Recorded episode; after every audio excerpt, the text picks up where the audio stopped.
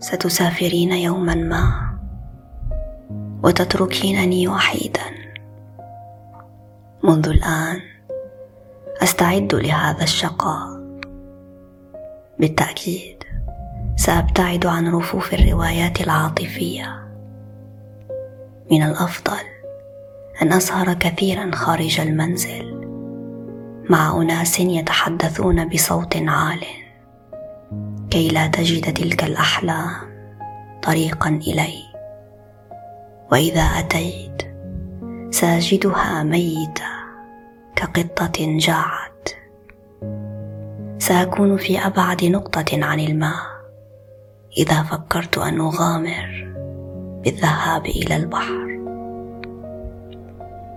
لن أسمع سوى صوت الباعة. وصوت قلبي الذي يواصل بكاءه الأبدي في الحمام. سأرتكب كل الحماقات التي أوصتني بها كتب الأبراج. منذ الغد سأسجل في دورة سباحة كي لا أتعلم الرسم ولأنني سأحب المستشفيات. قد أفكر بالتبرع بقدمي الاثنتين. ومع ذلك وبسبب كل هذه الدموع لن تتغير حياتي.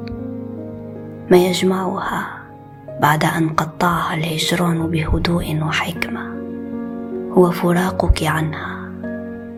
ما يجمع هذه الأوصال أنها تفكر بك. رضيت بأن تذهبي ورضيت بأن لا تلتفتي. للحظة فكرت بأن أبقى واقفا عند الباب لعشر سنوات.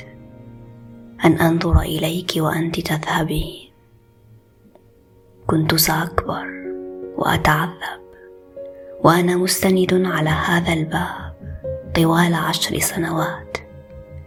وأنت ستقومين بعمل وحيد وأخير من أجلي.